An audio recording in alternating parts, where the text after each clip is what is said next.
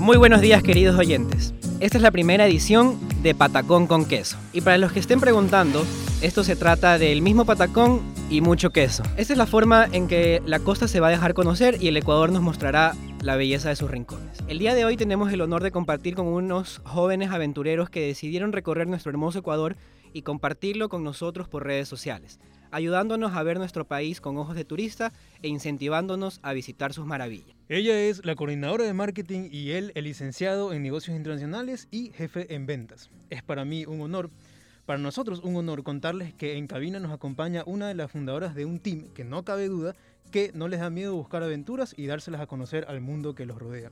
Les presento a Génesis Casanova y Víctor Povea, creadores de Unexpected. Lamentablemente Víctor no nos pudo acompañar el día de hoy. Víctor, un fuerte abrazo y un saludo desde la cabina de Patacón con queso. Génesis, bienvenida al programa. Como lo dijimos anteriormente, esto se trata de patacón y mucho queso. Hola chicos, muchas gracias en serio por la invitación. La verdad es que eh, tener espacios como estos, como Patacón con queso, realmente nos da muchísimo entusiasmo porque es una plataforma más para poder eh, dar a conocer cuál es nuestra labor y más que nada cuál es el objetivo y la razón por la que hacemos todo esto, que me encantó la introducción en donde dicen eh, ver nuestro país con ojos de turista, porque, bueno, no sé si es lamentablemente y afortunadamente, pero siendo turista siempre tenemos como más predisposición para... Eh, ver la belleza de un destino o algo que cuando eres local. Y eso incluso a mí me pasaba. Pero bueno, ya más adelante les voy a contar muchas de las anécdotas que tenemos como Unexpected. Muchas gracias, Génesis, por tu intervención. Ahora tenemos eh, un banco de preguntas. Eh, la primera pregunta. Primero que nada, ¿a qué se dedican y por qué Unexpected? Bueno, en mi, yo voy a hablar con eh, por mí y también por Víctor. Como dijeron, Víctor ahorita está está ocupado, no puedo venir, pero yo me dedico a eh, marketing. Yo me gradué en licenciatura en marketing gerencial y afortunadamente eh, ejerzo esta carrera. Y en el caso de Víctor, él se graduó en licenciatura en negocios internacionales y es jefe de ventas en una empresa. ¿Y por qué Unexpected? ¿Por qué te refieres a por qué lo decimos hacer o por qué el nombre? ¿Por qué todo? Pues tenemos por qué experiencias, por reacciones. Bueno, a ver. Unexpected? Bueno, como ustedes conocen, eh, en medio de la pandemia realmente fue que surgió Unexpected. A partir del próximo mes vamos a cumplir un año. Eh, es impresionante cómo sentimos que hemos pasado por tantas experiencias y aún no se ha cumplido ni un año. Eh, pero básicamente estamos en cada una de nuestras casas y Víctor, obviamente, todo el mundo pasaba con el celular viendo videos y todo. Y dentro de esos videos que vio Víctor, eh, vio el de un youtuber que se llama Lost LeBlanc, que justo eh, estaba dando como una academia para hacerte creador de contenido, no sé. Entonces él me escribió, me mandó un voice note como de cinco minutos creo, y Víctor es de pocas palabras, entonces yo dije, ¿qué, qué habrá pasado? O sea, cinco minutos. Cuando lo empiezo a escuchar, y decía, Génesis, tengo una idea millonaria, que no sé qué, este, ¿qué te parece si es que eh, seguimos viajando? Porque nosotros ya viajábamos anteriormente. Eh, él era, eh, nos conocemos hace mucho tiempo, pero de la nada, después de la universidad nos dimos cuenta de que ambos este, compartíamos este gusto, que fue increíble, entonces nos convertimos pata para todo. Eh, y cuando me dijo eso, como que qué tal si nos hacemos creadores en contenido y simplemente seguimos viajando, pero empezamos a grabar. Y eso eran los 20 primeros segundos de ese voice note larguísimo. Y yo dejé de escuchar todo y le dije, ya, está bien, está bien, sí, sí, acepto. Ajá, me encanta, me encanta, ya, estoy adentro, ya, lo que sea, vamos, no importa, no tengo que escuchar nada más. Entonces literalmente exploté de emoción. Y a partir de eso, ya empezamos a seguir viendo más videos, nos reunimos para conversar, eh, vimos también cuáles serían los pasos a seguir y de ahí obviamente el nombre, que también fue uno de odisea poder este, escogerlo y eso. Bueno, bueno eh, antes de seguir, para nuestros queridos oyentes, en la cabina tenemos mucho patacón, mucho queso. Durante las preguntas vamos a estar comiendo patacón con queso y porque de eso se trata el programa. Sí, literalmente, eso fue una de las cosas que más me emocionó. bueno, eh, curiosidad, ¿cómo, ¿cómo organizan ustedes? ¿Lo organizan solo ustedes? ¿Tienen guías? Eh, ¿O depende del viaje? ¿Cómo, cómo los destinos. Claro, los destinos. Em, bueno, nosotros eh, creo que cuando tú empiezas a seguir este tipo de páginas en redes sociales, inmediatamente Instagram te empieza a recomendar cuentas o te aparecen videos de lugares que en serio son súper unexpected, ¿ya? Este, que son conocidos por locales de las provincias a las que vamos, pero digamos, para nosotros como guayaquileños nunca los hemos escuchado. Entonces, este... Eh, así vamos, yo tengo un grupo conmigo misma en WhatsApp en donde hago este... Contigo misma en WhatsApp. Sí. Ya, okay. es lo mejor por si acaso, que se llama Bucket List. Y entonces ahí como que yo empiezo a guardar todos los lugares ahí, guardo este en Instagram o en TikTok. También cuando decidimos ya ir a un destino, siempre lo que tratamos de hacer es justamente para dar más contenido y porque es el tipo de viaje que nos gusta.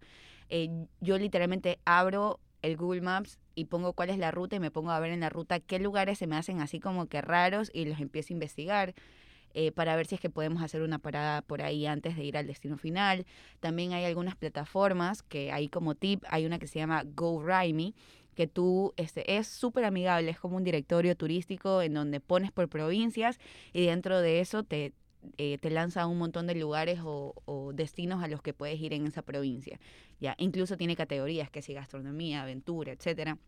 Entonces, así se va armando el viaje y últimamente hemos este, implementado de que hacemos una reunión y, por ejemplo, tuvimos una reunión hace un mes y ya eh, definimos cuál sería el itinerario base, porque siempre hay cambios de los tres próximos meses, o sea, hasta noviembre hasta noviembre. Entonces, como que ahí vamos viendo y si hay que hacer algún cambio o algo, o a veces si nos llegan a invitar a un lugar o aparece otro lugar más chévere, vemos cómo vamos modificando. Lo van modificando. Y una consulta, eh, ¿de qué depende de que ustedes contraten o no un tour operador o tal vez algún guía eh, local, como dices? Bueno, porque nosotros lo que sí hemos hecho es ir con algunos amigos, ¿ya? Y es totalmente diferente un viaje cuando vas solo por turismo, porque como te decía, nosotros viajábamos antes y cuando recién tuvimos el primer viaje Unexpected, nosotros nos quedamos así. Qué diferente que es como que no solo ir al lugar y ver, sino que tienes que estar pendiente de, de, hacer videos, de contar esto, de aprender esto, de poder transmitir esto acá. O sea, realmente es un trabajo. Y también, asimismo, es diferente cuando vas con más personas. Así sean las personas que tú conoces, porque a veces sí es un poco injusto que nosotros nos podemos tomar un poquito más de tiempo en un lugar y ya, por ejemplo, si tú nos acompañas, tú dices, oye, ya quiero irme o no quiero estar esperando que, que hagan videos. Peor aún si vas con un grupo de desconocidos, que es normalmente como vas en un tour eh, para, nosotros no es que no lo recomendamos, pero para lo que hacemos nosotros no nos conviene. Sin embargo, si tú no tienes carro, eh, es mucho más práctico irte en un tour y lo, lo mejor es de que conoces más personas. Ya yo, por ejemplo, me he ido sola en un tour. Eh, ¿A dónde? A la Amazonía, me fui a la Amazonía. Ok, ¿a qué parte? Este, me fui al Puyo, eh, era una, un tour que también iba a la, ibas a la Cueva de los Tallos. Y, y también este, acampadas por allá en una comunidad indígena. Entonces fue súper ¿Cueva de los Tallos o Cueva de Jumandi? No, Cueva de los Tallos. Ah, Ajá, pero una de las entradas, porque... Claro, el, claro, porque hay muchas entradas. Claro, y la principal, que es por donde fue Neil Armstrong, que vamos a ir ahora en noviembre. Sí. En Morona, Santiago. Por Maca. En Morona, Santiago, correcto. Este, esa, esa ahí no, sino otra que es la entrada por Puyo, que realmente he recorrido desde una hora y media o dos horas. Uh -huh. Sí, bueno, como dijo Génesis, eh, en la Cueva de los Tallos estuvo Neil Armstrong, el primer hombre en pisar la luna. Vino porque en, en Guayaquil, bueno, en Ecuador, supuestamente un turista húngaro, un científico húngaro, había dicho que había encontrado placas metálicas con la historia de la humanidad. Bueno, sigamos. Nosotros recomendamos ahorita el documental que lo están pasando por cines, justamente el de la película, o bueno, es más como una... Súper interesante. Muy, muy interesante. Bueno, Génesis, ustedes hacen lo que muchos temen, salir solos. Ustedes hacen uso de herramientas, muchas gracias por las recomendaciones, pero también tenemos curiosidad, ¿cómo ustedes hacen uso de la elección sobre el siguiente destino? ahí tienen algún inconveniente o eh, malos entendidos en cuanto a la elección del atractivo. Porque por razón de gustos, puede que a Víctor le guste tal vez más el frío, a ti te gusta tal vez más la playa. No, realmente eh, creo que no, no, no tenemos prisa, aunque la verdad eh, yo, a diferencia de Víctor, sí soy como muy desesperada, que siento que se me acaba el tiempo y la vida y quiero aprovecharla hacia el máximo. Eh, y Víctor, en cambio, es el que me baja y me dice, tranquilo, o sea, como que hay más días y todo. Eh, entonces, yo creo que es. Nunca hemos discutido como que, ah, no, yo no quiero ir allá o algo por el estilo, eh, sino como, ¿sabes qué? Siempre es por conveniencia. Por ejemplo, si nos vamos a ir un viaje a la Amazonía, yo es mi región favorita, ¿ya? Eh, pero Víctor es el único que maneja, ¿ya? Yo, yo también manejo, pero Víctor no confía su carro en nadie. Entonces, este, el tema es que son casi 10 horas de, ida y de paso cuando estamos allá es como que, ya te decía, vamos a un destino, nos hagamos el aire, de ahí vamos a otro, entonces él también maneja y mientras también está cansado por la actividad, también está cansado por manejar. Entonces, él sí me dice, no, ¿sabes qué? Mira, es súper lejos, mejor no vayamos en este fin de semana, sino que aprovechemos a ir en este feriado. Y yo le digo, ah, bueno, está bien, porque es lógico, ¿no? Entonces, en ese aspecto, eh, discusiones así, este, en mal, eh, o sea, como que, ajá, en malos términos no. Pero sí, como que digamos, cuando tenemos esta reunión que te digo, sí decimos, no, sabes qué, mira, acá conviene más, acá esto. Hay muchas cosas que nosotros hacemos por temporada, por ejemplo, ahorita lo de las montañas, que dijimos, oye, esta es la etapa de verano, entonces eh, ahorita es lo más recomendable ir. Entonces, no, realmente no, no, no es nada complicado. Es un, tenemos un buen diálogo en ese aspecto. Y una consulta. Nos dijiste que tu región favorita es la Amazonía. Sí. ¿Por qué? Ay, no sé. Es que, a ver, muchas personas piensan que a nosotros nos encanta la montaña, y sí nos encanta, pero eh, no hemos tenido mucha oportunidad de visitar la costa, entonces eh, no, no podemos hablar mucho de la costa, porque justo cuando la íbamos a recorrer nos pusieron restricciones del COE y después teníamos que poner, eh, tuvimos que hacer cosas en la, en la sierra y también por las cumbres, la aclimatación este, eh, procuramos ir semanas antes a la sierra también. Ya. Eh, pero la Amazonía para mí tiene algo que, mm, no sé, algo como que muy místico. Las montañas también yo las respeto mucho y las amo, pero eh, la Amazonía me encanta el sentir que estás dentro de la selva ya y que literalmente te puedes encontrar todo, la adrenalina de que te puedes encontrar literalmente una cascada así en medio de la nada, paraísos, en serio. Em, también me encantan eh, las cuevas que tiene. Em, me encantan también todos los animales eh, que te puedes encontrar ahí. Por ejemplo, si eh, obviamente en la sierra tú ves alpacas, este, ves lobos.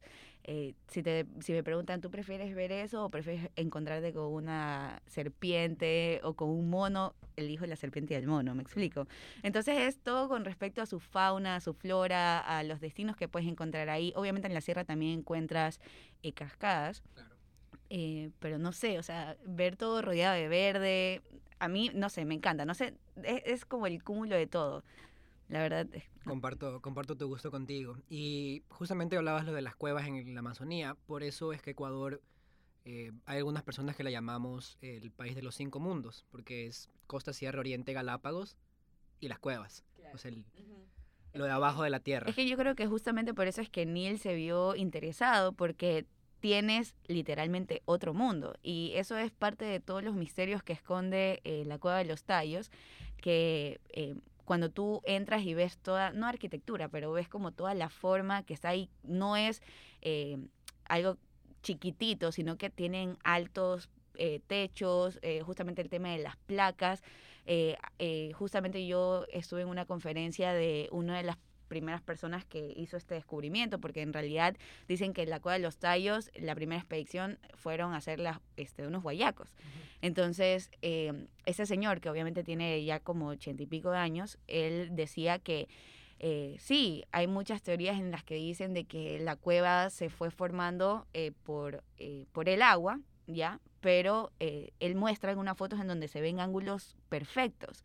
Entonces tú dices, es imposible que el agua haya creado esto. Entonces seguramente hubo vida aquí este, antes de, que obviamente nosotros vengamos a descubrirlo y ellos fueron quienes construyeron eso. ¿Quiénes? O sea, no sé si humanos, si dicen extraterrestres, lo que sea, pero me parece interesantísimo. Ya, y una consulta. ¿Cómo calculan el presupuesto para los viajes? Porque eh, me imagino que viajar a la costa es más, más barato, tal vez a la sierra y a la Amazonía es más caro. ¿Cuáles son sus preferencias? Bueno, nuestras preferencias siempre es ahorrar. Porque esto de, obviamente, viajar todos los fines de semana, por más de que nos tratemos de ahorrar en cada viaje, ya acumulándolos, no hay bolsillo que aguante, ¿no? Afortunadamente, ahorita hemos logrado ya empezar a trabajar con, con algunas marcas, este, y Y también otra forma de ahorrar es invitando amigos. Ya no nosotros no cobramos nada por llevarlos, sino más bien para dividir los gastos. Ya por ejemplo de gasolina, que si vamos a un Airbnb, este si hacemos una actividad siempre te suelen dar descuento porque vas ahí. Entonces eh, Obviamente, si vas a la costa por cercanía es, es mucho más económico, a menos de que te vayas a hacer una, una expedición, a bucear, a, ir a hacer snorkel, a ir a una isla o algo por estilo. Eso siempre tiene un costo alto. Eh, y ahora, te estoy sincera, desde esta última reunión que te comentaba que tuvimos, hemos empezado a ser más organizados. Hicimos el, el itinerario y también el presupuesto, valores estimados. Eh, justamente para empezar a controlar las finanzas de, Unexpected y según eso ir buscando destinos y hacer un balance, ¿no? La verdad es que ahorita hemos hecho destinos súper caros, entonces ya próximamente en los siguientes viajes vamos a tratar de hacer más económicos para ir balanceando. Génesis, tus tips son muy buenos. Yo personalmente recomiendo que para los que tengan Snapchat, eh, la app de Snapchat, vayan a la parte del mapa hay una parte en la que tú le puedes hacer zoom a cualquier parte del mundo que tú quieras y obviamente pues si hay una persona que ha subido algún video o foto, pues tú podrás ver lo que por lo general suben, ¿no? Que son eh, estando en la plaza central de, yo qué sé, cualquier país, ciudad famosa del mundo, entonces tú puedes ver lo que pasa en ese momento a todas horas. Es bastante interesante y sí, puedes encontrar de los lugares más recónditos del planeta. Ahora, ¿Tienes por casualidad un top 5 de, las, eh, de los atractivos que has visitado y te han gustado por gastronomía, experiencias y demás? Uy, esto es la parte más difícil, te lo juro, pero creo que voy a tratar de dar un, un mix entre lo que Víctor siempre dice y lo que yo también. Ya, o sea, por ejemplo, no, no te los voy a decir en orden jerárquico porque tal vez me voy acordando así, pero este a nosotros cuando fuimos al Puñay por primera vez, el Cerro Puñay es un eh, cerro que tú lo subes y es súper conocido por el atardecer que hay ahí. Entonces, la primera vez que nosotros fuimos, eh, creo que nunca hemos visto así un atardecer como ese. Perdón, ¿en qué provincia queda el Cerro Puñay? En la provincia del Chimborazo. Esa queda por Chunchi, que me parece que es un cantón, eh, y ahí está dentro de un pueblito que se llama Santa Rosa. ¿ya? Entonces, este, bueno, es un cerro que te toma alrededor de unas 3 a 5 horas si es que te demoras mucho en subirlo. Entonces, la verdad es que ese creo que ha sido uno de los mejores paisajes que hemos visto.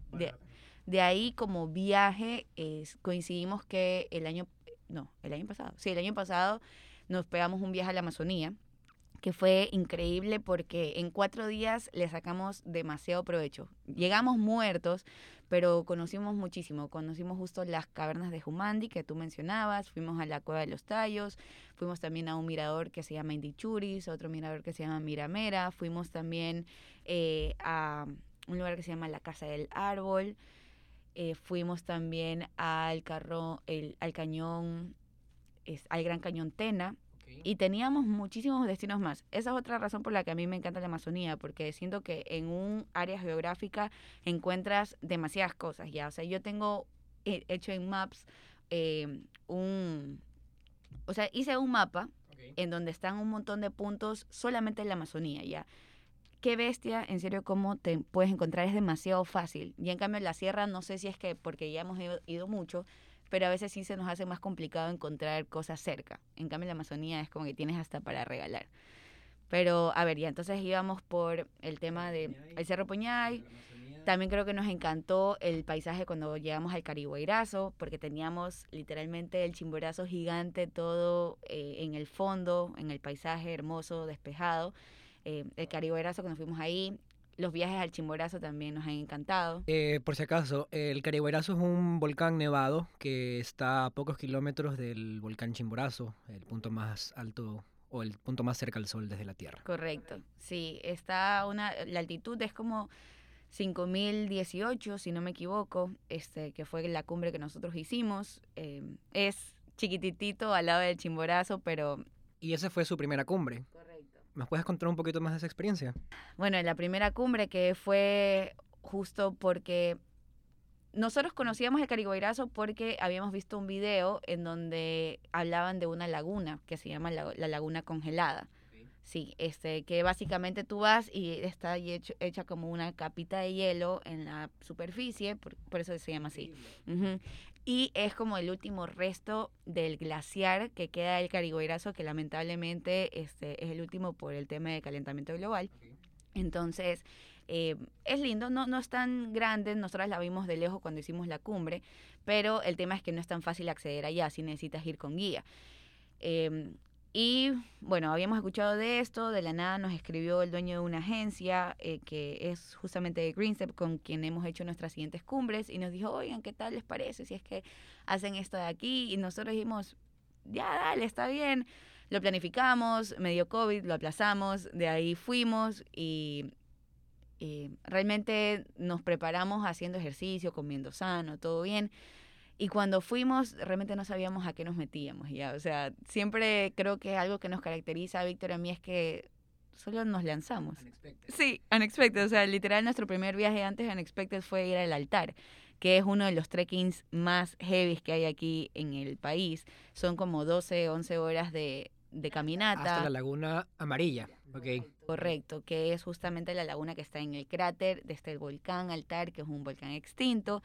Entonces, este nuestro primer viaje nunca habíamos hecho ni una caminata, máximo habíamos subido al cerro de las, o sea, allá en Las Peñas, al Cerro Santana, y nos lanzamos a eso, ya, entonces literalmente nos caracterizamos por eso, que con Víctor decimos, ¿qué nos pasa? O sea, ¿por qué hacemos estas cosas? Podríamos estar sentaditos, acostaditos en nuestra camita, pero somos masoquistas. Entonces nos lanzamos, eh, fue durísimo, durísimo, pero creo que más nos pudo el tema de, ¿sabes qué? No, tenemos que llegar, tenemos que llegar. Eh, y, y, con eso llegamos, o sea, la motivación y también obviamente el, el ánimo que nos daban los guías y que literalmente nos arrastraron hasta allá arriba pero era la primera experiencia que nosotros teníamos y que cuando llegamos no podíamos creer que literalmente estábamos en la cima de un volcán, viendo el chimborazo tan cerca. Las fotos que tenemos son increíbles. y para nuestros oyentes de aquí de la costa, ¿Cómo, ¿Cómo te fue con la altura? Porque la mayoría le, le tiene Yo miedo. Yo creo que una semana antes nos fuimos al Chimborazo, si no me equivoco. Eh, fuimos a este aclimatarnos y también eh, como acampamos ahí, eso también te ayuda mucho, ¿no? No sé, creo que como hemos viajado tanto en la sierra, creo que nuestro cuerpo es más serrano que, que guayaco ahorita, porque no, no nos ha dado, no nos ha dado la altura. A Víctor creo que le cogió, pero cuando estamos regresando. Porque por lo general ahí ya te empiezas a descompensar, se te baja la adrenalina, según yo, esta es mi teoría. Pero nada, o sea, si eres guayaco, tienes súper cerca el Parque Nacional de Cajas, que está a una altura considerable como para que vayas a hacer eh, alguna de las rutas de senderismo que tienen por allá y con eso te puedes preparar muy bien. Es cuestión de, que trates de ir como que con constancia, que te cuides, no estés tomando, no estés fumando, eh, que te alimentes bien, que te hidrates muy bien y con eso este, te va, o sea, es más que seguro que te va a ir ok. Yo insisto en los tips de Génesis. Aparte de la preparación física, se requiere una dosis de motivación y de pasión. Génesis, en la maleta, ¿qué es lo que ustedes recomiendan llevar para este tipo de viajes? No solo también para este tipo de viajes, sino para en general en casos de emergencia. Es lo primero que se les viene a la mente cuando dicen, bueno, voy a armar la maleta. Mm, Sabes que yo siento que los voy a decepcionar porque te lo juro, con Víctor el otro día estábamos diciendo, tenemos tanto tiempo haciendo esto y aún así no nos cuesta tanto armar la maleta. a veces como que llevamos ropa de más y todo. Eh, pero bueno, o sea, eh, cuando vamos... La, la, maleta es diferente cuando te vas a la sierra o a la Amazonía, ¿no? Pero digamos que en la sierra, que es donde tenemos más experiencia, este, los guantes, eh, es que, a ver, hablemos de una, de una situación específica mejor, porque esa de armar la maleta es, es muy diferente en cada caso. Snacks, snacks es básico. Ok, snacks es básico en la maleta a cualquier viaje. También como que un, un kit de primeros auxilios, ya con pastillas para el dolor de cabeza, por lo general. Eh, dentro de los snacks también siempre tratamos de llevar dulces, por si acaso alguien se descompensa. Eh, la hidratación, también súper básica bueno, nuestros equipos, que son nuestros celulares, la GoPro, cargador portátil, eso también es súper básico. No importa, sí, no importa eh, a dónde vayas, em, Y, y eso, o sea, eso es como lo, lo básico eh, o el factor común en cualquier viaje. Ya de ahí si nos vamos a la montaña, eh, tienes que llevar los guantes, medias gruesas, eh, también chapstick, bloqueador, porque aunque no lo creas, yo ahorita, por si acaso chicos, la semana pasada me fui de cumbre de Cotopaxi y tengo chamuscada la cara porque no me retoqué nunca el, el bloqueador. Entonces a veces uno piensa, oye, estoy en la sierra, estoy en nieve, ¿cómo me voy a quemar? Pero en realidad las quemaduras son súper heavy. Em, eh, eh, eh, eso, yo, yo creo que eso es como lo más general. Y, mm, nos podrías contar un poco de la experiencia del, de la cumbre del Cotopaxi, o sea, es, se dice que es uno de los volcanes activos más altos del mundo. tiene una, o sea, es un perfecto cono. Sí, la segunda montaña más alta de Ecuador. ¿Sabes qué? Aprendí estando allá que el volcán Cotopaxi es el segundo volcán más ascendido del mundo, después del Everest. Ajá, dato súper interesante. Y la verdad es que sí, a diferencia de las otras dos cumbres que hemos hecho, del Cariguairazo y el Tungurahua, eh, hay mucha gente que va al, al Cotopaxi a escalarlo, o sea, a hacer cumbre. Es impresionante. Te encuentras así como si fuera el Cerro Santana y tú dices algo tan complicado como esto, pero eh, es es súper retador. Em, la verdad es que la experiencia la vivimos muy diferente a las otras cumbres que tuvimos.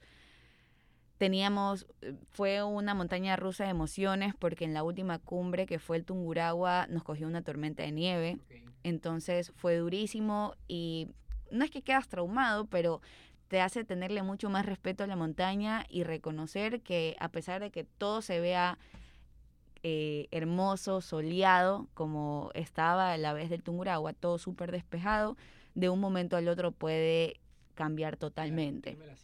Correcto. Entonces, igual siempre nos dicen la montaña está ahí, ¿no? Eh, nunca se va a ir, puedes intentar cuantas veces tú quieras la cumbre, pero es difícil tomar esa decisión porque sabes cuánto te está costando subirla y tener que regresarte por algún tema climático que obviamente tú no puedes hacer nada no tienes idea cómo nosotros la vivimos desde antes de siquiera estar ahí en el Cotopaxi. Pedíamos muchísimo a la montaña, a la naturaleza, de que se mantuviera con un buen clima, porque todas las condiciones climáticas estaban a favor de, nosotros. O sea, era verano, ese fin de semana iba a haber luna llena, que es como una de las mejores etapas eh, de la luna para poder ir a hacer cumbre. Entonces, todo pintaba súper bien. Pero de la nada nosotros llegamos y estamos en el refugio y empieza a granizar. ¿ya? Pero nunca yo había visto cómo había granizado con unas bolitas chiquititas perfectas, ¿ya? Y sonaba durísimo en el techo. Ajá, sonaba durísimo en el techo y yo decía, qué bestia, en serio no lo puedo creer que esto esté pasando. Y yo dije, y veíamos a los guías con cara preocupados y le dijimos, ¿tú crees que vaya a parar? Sí, sí, de ley puede, parar sí, de ley puede parar pero todo puede pasar en la montaña. Y nosotros así como que... Al, preocupado ya. Sí, llora, no, no preocupado, pero porque igual a la, a la, final, si el clima no está tan, tan, tan peligroso, igual puede subir. Ajá, pero igual, o sea, sabíamos que iba a ser una sacadera de aire el triple de lo que ya sabíamos que iba a ser.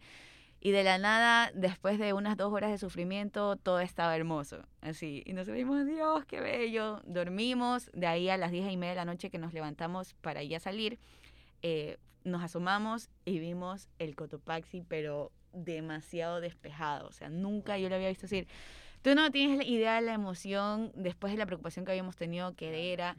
De ahí llegamos, empezamos a subir. Obviamente eso también nos motivó un montón. Eh, de ahí ya vimos que el clima no iba a dar para mal, entonces ya por esa parte estábamos tranquilos, pero al menos en mi caso, yo cuando estaba subiendo, Víctor estaba súper embalado, pero yo, no sé, no, no, nunca me pude hallar yo mentalmente como que entrar en ese estatus de concentración que tú necesitas como para ir subiendo y no desesperarte. Entonces yo en mi cabeza tenía como que el angelito y el diablito, así como que dale Génesis, tú puedes, y el otro, no, ya regrésate, ¿qué, qué haces aquí? No vas a poder. Sí, al inicio vine y me tironeé en la pierna, después me empezaron a coger mil, mil calambres, llegamos hasta menos 15 grados, ya los, los dedos se nos congelaban. Y ya hasta que después empezó a amanecer, y yo creo que cuando empieza a amanecer todo es diferente, no sé. ¿A qué hora salieron del refugio? A las 12, a las 12 de la noche del parqueo salimos hasta el primer refugio y de ahí nos tomamos una hora en llegar ahí, de ahí seguimos hasta como las 8 de la mañana que llegamos a la ah, cumbre. No, durmieron en el, primer refugio? No, hay otro refugio que queda como en las faldas, ya que queda por la zona de camping. Nosotros nos quedamos ahí porque en el primer refugio no había, eh, ajá, no había disponibilidad. Sí, no, fue durísimo, fue durísimo. Ocho horas, imagínate, subiendo. Ocho de la mañana y de ahí después bajar tres veces más, tres horas más. Eh, no sé, es como que yo ahorita estoy aquí sentada y no puedo creer que hace unos cuatro días estuve en la cima de este volcán. Es una cosa de locos. ¿Lo volverías a hacer? O sea, volvería a hacer cumbre. No sé si yo muero por hacer chimborazo, por si acaso. Víctor me dice, por favor, no hablemos de eso todavía. Estoy, estoy todavía traumado. Em, pero sí reconociendo que tengo que prepararme muchísimo más de lo que lo hice esta vez. Em, también súper concentrada. El chimborazo es una cosa, o sea, es una cosa muy dura, muy dura. Entonces, eh, y, no, y como dices, no es tan subido como el Cotopaxi. No es tan subido como el Cotopaxi, correcto. De hecho, dentro de los de este pequeño periodo que hemos estado con montañistas y todo, tú les preguntas, ah, ¿cuál has hecho? Y ellos te nombran toditos, pero casi no el chimborazo. El chimborazo no es el más complicado de subir de, Ecuador, pero igualmente es el más largo. Claro, ya. el altar creo que es el más, uno de los más complicados. Claro, el obispo, la cumbre del obispo, que es súper técnica. Eh, es la más alta de ahí del altar, pero es la más complicada porque este, tienes como que literalmente paredes de hielo y tienes que escalar. Entonces es una odisea. Son muy pocas personas las que lo han logrado aquí en Ecuador. Pero el chimborazo, o sea, pero ya por toda su historia y todos los datos que tú diste en un momento de que es el punto más cercano al sol, eh, es súper retador y es imponente. O sea, tú ves el chimborazo y a mí me encanta, es mi volcán favorito. Eh, y tú dices, wow, en serio sientes que te va a comer o algo así. Y de ahí sí seguiríamos haciéndole las cumbres en lo personal porque este, siento que es increíble y me encanta sentir que te lleva totalmente al límite en tu cuerpo, en tu mente, y que cosas que tú pensabas que nunca podías hacer o momentos en los que tú dices, sabes que ya no hay más, realmente sí puedes más, ¿ya? Y eso es como que el constante pensamiento que uno, uno se sorprende. Entonces eso para mí es esa satisfacción. Sí. O sea, en momentos de supervivencia es donde más tu cuerpo y tu mente se van al límite, porque, bueno, se dice que no debes volver al lugar donde más fuiste feliz. Pero, que sí o pero, que no. no, no, se, dice que... Se dice, que sí, que sí debes de volver. Depende de quién lo diga. Depende de quién lo diga. Al menos en mi caso, yo sí volvería a, subir cualquier volcán que se me disponga porque de verdad es una pasión. A mí se me hace demasiado hermoso ver, o sea, nunca he tenido la oportunidad, pero de solo imaginármelo ya me dan ganas de subir. Eh, sí, como que lo puedes romantizar eh, porque ya, pues es, es, chévere, todo lo demás, pero si a mí me lo preguntas, yo creo que no volvería a repetir ninguna de las cumbres que hice. Ya. Otras? Haría otras, correcto. O sea, otra experiencia, no me, no me imagino, igual, la lengua castiga, ¿no? Pero no me imagino como que volviendo a hacerlo. Tal vez, quién sabe, después si tengo el hijo, algún momento quisiera llevarlos. Pero algo que me olvidé de contarles también fue lo de eh, el nombre de Unexpected, porque los habíamos escogido. Eh, bueno, justo como algo que no les he comentado en esta reunión es la cantidad de experiencias y anécdotas que nosotros tenemos, que lo escogimos por dos razones. Cuando estábamos escogiendo el nombre, dijimos, a ver, tratemos de pensar cuál es nuestra realidad en todos nuestros viajes. Y lo uno es de que cada vez que hacíamos viajes y subíamos fotos, nuestros amigos nos preguntaban, oye, eh, ¿dónde es eso? Y le decíamos, ah, es aquí a tres horas o en Ecuador. Dice, ¿qué es en Ecuador? No te lo puedo creer. Entonces era una reacción que recibíamos muchísimo, el tema de, oye, no puedo creer que esto sea en Ecuador. Entonces, como que el plan era seguir mostrando estos lugares inesperados o lugares que tú no tienes ni idea que existen ni te esperas que sean aquí en tu mismo país. Y lo segundo es que eh, estoy segurísima que no solo a nosotros, pero en cada viaje, bueno, creo que a nosotros se nos da como que en mayor nivel, que nos pasan cosas realmente inesperadas y que decimos, qué bestia, ¿por qué nos pasa esto a nosotros? ¿ya? Pero al final es parte de la vida, que te pasen cosas unexpected, eh, en los viajes más aún se intensifica el tema, que una llanta ponchada, em, de que, ¿sabes qué? Fuiste a, justo lo que les contaba fuera de, de, la cabina, que fui a Mangaburco a ver el florecimiento de Boyacanes y resulta que no era la época, nos pegamos un viaje de 10, 11 horas y esas cosas pasan, ¿me entiendes? Y es a la final lo que, este, como, como esta frase que dice, it's not the destination, eh, pero como que, que, lo importante es el journey, o sea, como que todo el camino hacia ese destino final, que obviamente el destino final es la recompensa, pero todo lo que tú vives en el trayecto es a la final lo que hace parte de la experiencia. Correcto. Entonces, como que una cosa es decir, oye, fui al Chimborazo o fui a la cumbre del Cotopaxi a, oye, tuvimos el corazón así a mil todo el tiempo, eh, nos dio, me dio tres calambres mientras estaba subiendo, granizó y de la nada todo estuvo hermoso. Vimos un ovni, por si acaso. Vimos un ovni. Te lo juro. te lo juro, te lo puedo decir. Hay sitios de avistamientos de ovnis en el Ecuador. Sí, sí, sí. Nosotros lo vimos todos, entonces estoy segurísima que sí fue. Ya, entonces como que imagínate, todas esas cosas que pasan en el interín sin ni siquiera haber llegado al a la cumbre fue una cosa increíble. Entonces dijimos Unexpected, ya Unexpected, que mostramos lugares inesperados y aparte también mostramos a través de nuestros ojos todas las experiencias inesperadas que nos han pasado. Entonces, eso. Si tú me preguntas cuál ha sido la experiencia más inesperada que nos ha pasado, cuando fuimos la primera vez al Puñay, eh, es, justo fue cuando era el paro de los transportistas, en octubre del 2019. Entonces, en teoría, el viernes salió una noticia que decía fin del paro de transportistas. Ya, ok. Entonces dijimos, ya, está bien, vámonos el sábado. Armamos maleta y nos fuimos.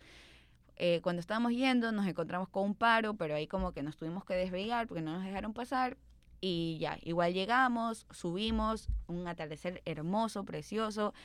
Acampamos, chéverísimo, bajamos temprano el día siguiente, estamos todos súper emocionados cuando de la nada empezamos a pasar algunos pueblos y estaban todos así desolados. Dijimos, mmm, qué raro.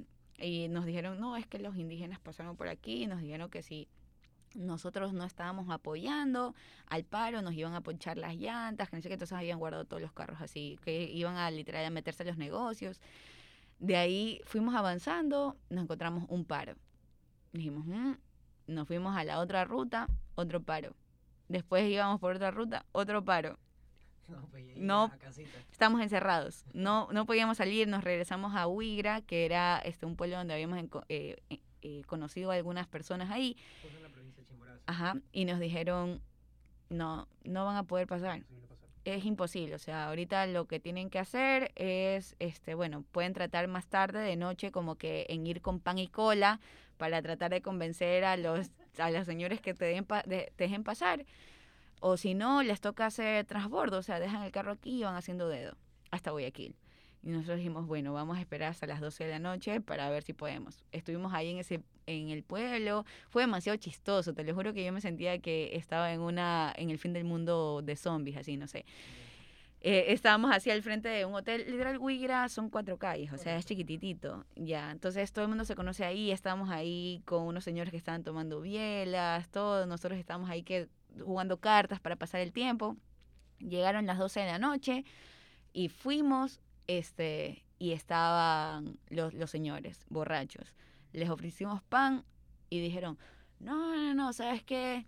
Estos, estos chicos ya no entienden, vamos a poncharles las llantas a ver si es que entienden así. Oye, salimos corriendo y nos regresamos a Huira, así, todos decimos, ¿cómo, cómo hacemos?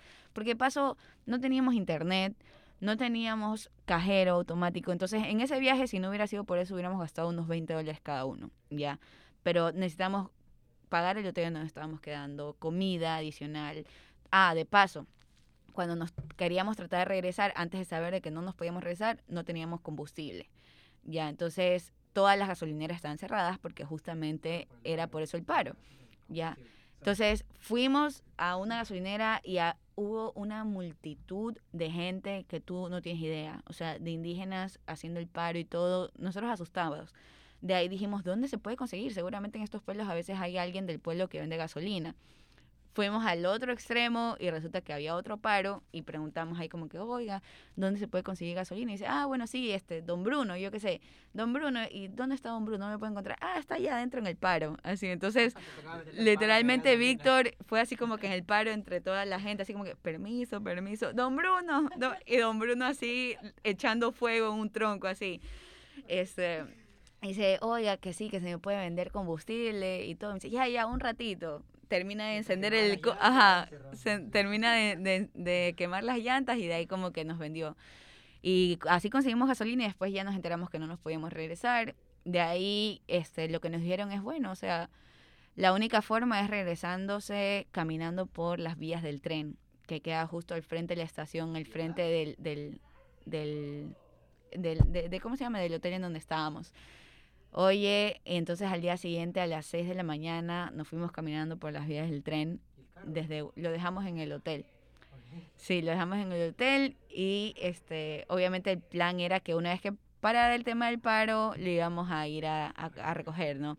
Víctor estaba obviamente muerto de miedo porque de paso ese carro eh, se lo había prestado la hermana. Él no tenía carro en ese momento. Entonces tuve que dejar el carro a la hermana ahí. Nos regresamos caminando por las vías del tren. Imagínate de ahí, este, cuando ya para, deja, o sea, salimos de las vías, resultó que teníamos que empezar a hacer transbordo. Entonces hacíamos dedo y pagábamos así un dólar a un carro que nos pasara de paro a paro. Yo creo que pasamos unos 20 paros aproximadamente.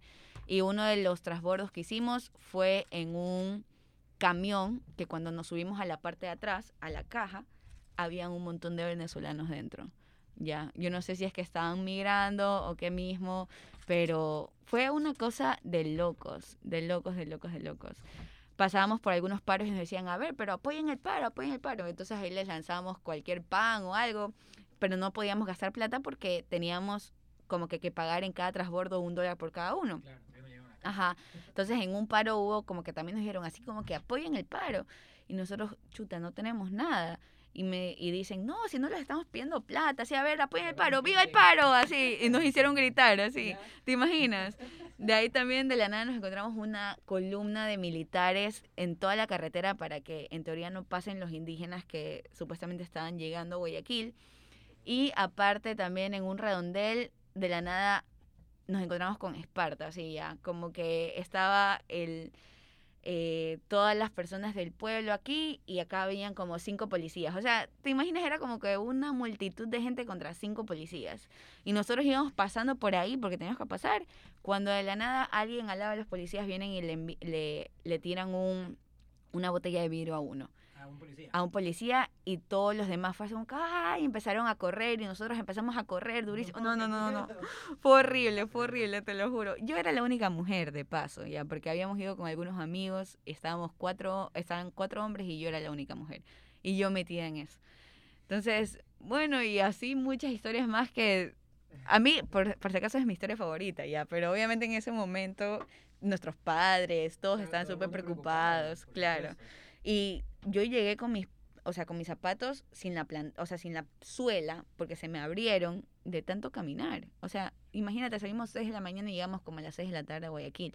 Y eso fue porque el papá de Víctor trató de avanzar hasta lo que pudiera sin los paros, que fue como al redondel en donde está el peaje de Milagro. Entonces ahí nos recogió y de ahí ya nos fuimos a Guayaquil. Fue una cosa de locos, te lo juro. Admiramos la valentía que tienen, porque a pesar de todo lo unexpected que viven, siempre están preparados para cualquier eventualidad como esta. Mira, tenemos una ronda de preguntas, Flash. De hecho, creo que la primera pregunta ya la has respondido, la experiencia más trágica. Sí, sí, puede ser Esa de ahí, ok. Experiencia más memorable. Mm, memorable, no sé por qué, tal vez cuando llegamos a la cumbre del Tunguragua. Porque hubo un momento en el que Víctor dijo, ¿sabes qué, Génesis? Regresémonos porque estaba la tormenta, nieve, estábamos justo en una parte súper complicada de pasar. El guía como que estaba eh, buscando como que el mejor camino y Víctor como que se pensaba y hasta el día de hoy piensa que era que el, guía estaba perdido, pero realmente no era así. Entonces él me dice, Génesis, regresémonos. Y yo le digo, digo, chuta, nos, nos falta una hora, o sea, es nada. Ya llevamos siguiendo cinco horas, imagínate. Ajá. Y me dice, no, pero mira cómo está. Y yo le dije, bueno, ya, ya está bien. Y después como que el guía viene y me hace así como que, ah, vengan. Y yo obviamente no me quería regresar. Yo me hice la loca y empecé a caminar. así dije, que Víctor no me alcance. Así, así si me va a tener que, que insultar o decirme Génesis, vamos, me va a tener que alcanzar. Ajá, entonces yo simplemente empecé a, a, caminar lo más rápido que yo podía y le dije al guía, porfa, como que ayúdale a Víctor porque Víctor se quiere regresar. Entonces ahí me encontré al otro guía más adelante. Le digo, oye, Víctor se quiere regresar. Y me dice, ah, ya, tranquila, yo te llevo a la cumbre y ya voy a hablar con Víctor. Pero habló con Víctor para convencerlo. Pero le, lo que pasa es que en el Tungurahua está el cráter más abajo y arriba está la cumbre. Ya, entonces como que Víctor sí quería ver el cráter y como que lo engañó diciéndole que le iba a llevar al cráter, pero en realidad no, lo llevó primero a la cumbre. Ajá, entonces cuando yo llegué, así llegué corriendo, literal hay un video que, que subí corriendo.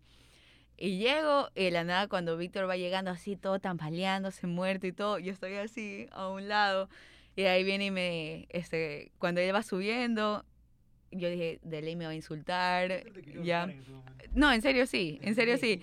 Y de la nada cuando yo lo vi y se me acercó y nos dimos un abrazo y me dice, te odio, pero te amo, sí. Y yo así como que decía, no puedo creerlo. Me dieron fue que nos llegaron, pero dije, no puedo creer que en serio casi nos regresamos. Esa era otra de mis preguntas, porque yo, eh, yo tuve la oportunidad de subir el Iriniza Norte, justo al frente del Cotopaxi el, el, Norte no tanto, el, el, sur es un poquito más complicado. Ah, Pero, claro, era la primera cumbre que yo hacía al momento de llegar, o sea, se me comenzaron a salir las lágrimas, ver el amanecer. O sea, es impresionante. Hay, hay paisajes que te hacen salir las lágrimas. Así no quieras, lloras. Sí, sí, sí. Pero ese, ese sentimiento ahí, ni siquiera en el Cotopaxi no sé, a mí nunca me han podido salir las lágrimas ya, pero en el Cotopaxi también vimos un amanecer precioso, nunca en la vida había visto eso. Entonces, hay muchas experiencias memorables, pero esa es la que primero se me viene a la mente. Cuando llegamos, y literal fue un abrazo súper sincero, con Víctor no somos nada cariñosos, pero ahí fue una experiencia súper chévere. Son, creo yo, sensaciones únicas. Como, por ejemplo, en lo personal, cuando tuve la oportunidad de ir a las cuevas de Yumanji, la, la, qué oscuridad. Es una oscuridad de otro nivel, no, no hay palabra que describa eso. Y por lo mismo digo, son sensaciones únicas que las puedes sentir en el momento. Génesis, entre tus viajes, ¿cuál ha sido la comida más extraña y la más rica que actualmente eh, todavía preparas porque te enamoraste de ella? O sea, de que preparo, no sé, pero que todavía como que pienso, que extraño. A ver, la más extraña primero fue cuando comemos los chuntacuros. Esos son los, gusanitos del oriente, ¿verdad? Sí, los gusanos del oriente. ¿Vivos o ya cocinados? No, ya cocinados. Yo cuando fuimos le dije, le dije a Víctor, Víctor, hagamos un reto para la página. Eh, lancemos una moneda y el que pierde se lo come este vivo y el que no cocinado. Oye, pero lo vimos y dijimos, no, no, ninguno se va a atrever a comerlo cocin este vivo. Claro, yo los he visto vivos. O sea, yo los he es que se mueven horrible. Pero vivos. no, no, no, De ahí también, este, una vez probé unas hormigas que se llaman hormigas culonas. Ya, eh, justamente porque la parte de, la, de la nalga la tienen así como que súper grande. Este, pero sabía maíz tostado. La verdad es que a mí me gustó, con limón y sal. Había escuchado eso. Ajá, me gustaron full. Y de la mejor comida que nos, eh, de que hemos probado, a ver, no sé si es que sea porque en serio estaba súper rica, pero cada vez que nosotros hacemos estas actividades muy demandantes físicamente, eh, tratamos de buscar algo así súper gordo, así contundente para poder recuperar todas las calorías que, que hemos quemado. Y nos fuimos a Guaranda, a un restaurante eh, que vendían carnes y cosas así. Y ahí realmente fue una de las mejores comidas que nos, o sea, que hemos tenido en todos los viajes. Ya tal vez no, no suena muy típico, pero eh, es que también es súper relativo, como te digo. Es como que nos las comimos con tanto furor. Para eso es para ti, claro. Esas, e, esas yo creo que sería.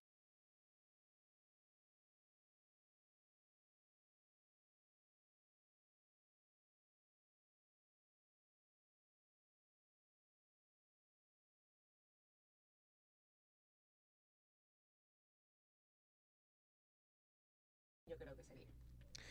Bueno, Génesis, lamentablemente el tiempo no nos da para más. Esperamos volverte a ver en otra edición de Patacón con Queso, con más experiencia, más aventuras y por supuesto mucho más queso. Te recuerdo que este es tu espacio.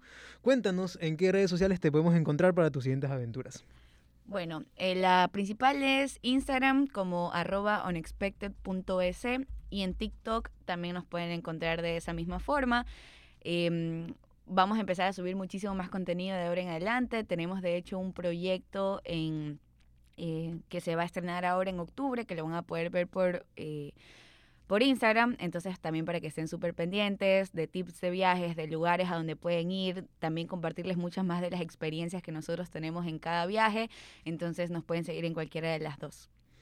Listo, Génesis. Excelente intervención. Muchísimas gracias más que nada por aceptar nuestra invitación para la primera edición del primer capítulo de Patacón con Queso. Muchas gracias a ustedes y espero que les vaya súper bien y que más que nada todos los que están escuchando ahorita estén súper al pendiente porque en serio, Ecuador tiene muchísimo por ofrecer, hay muchísimos lugares a donde ir, cerca, en la costa, Galápagos, Sierra Oriente, realmente Ecuador lo tiene todo. Y solo para terminar, justo ayer veía un video de Suiza, de un lugar este, así hermoso, y yo apenas lo vi dije, wow, esto de ley es el Cerro Puñay o Ecuador. Y cuando lo abro resulta que no era aquí en Ecuador, era Suiza. Entonces me da mucho gusto que yo haya podido pensar así cuando lo que normalmente pensamos es vemos algo y decimos, ay, esto de ley es en otro lugar, y abres y resulta que es en Ecuador. Por eso yo eh, estoy tratando de implementar la frase de que Ecuador debería ser llamado el catálogo de Sudamérica. Tenemos todos los paisajes de Sudamérica en el país, en el tercer país más pequeño del continente. Nosotros esperamos que con tus experiencias eh, incentivemos a la gente a poder conocer más el Ecuador y sus bellezas. Les habla Gustavo Solís, estudiante de la Facultad de Turismo. Y Bruno Guerra, también estudiante de la Facultad de Turismo de aquí de la Universidad UBES. Y bueno, querido público, esto ha sido todo por hoy. Recuerden seguirnos en nuestras redes sociales oficiales, arroba pataconconqueso.es. Para las próximas ediciones tendremos capítulos especiales, aprovechando el mes de octubre. Para más Patacón con Queso, sintoniza este tu podcast turístico, tan ecuatoriano como el Patacón con Queso. Muchas gracias.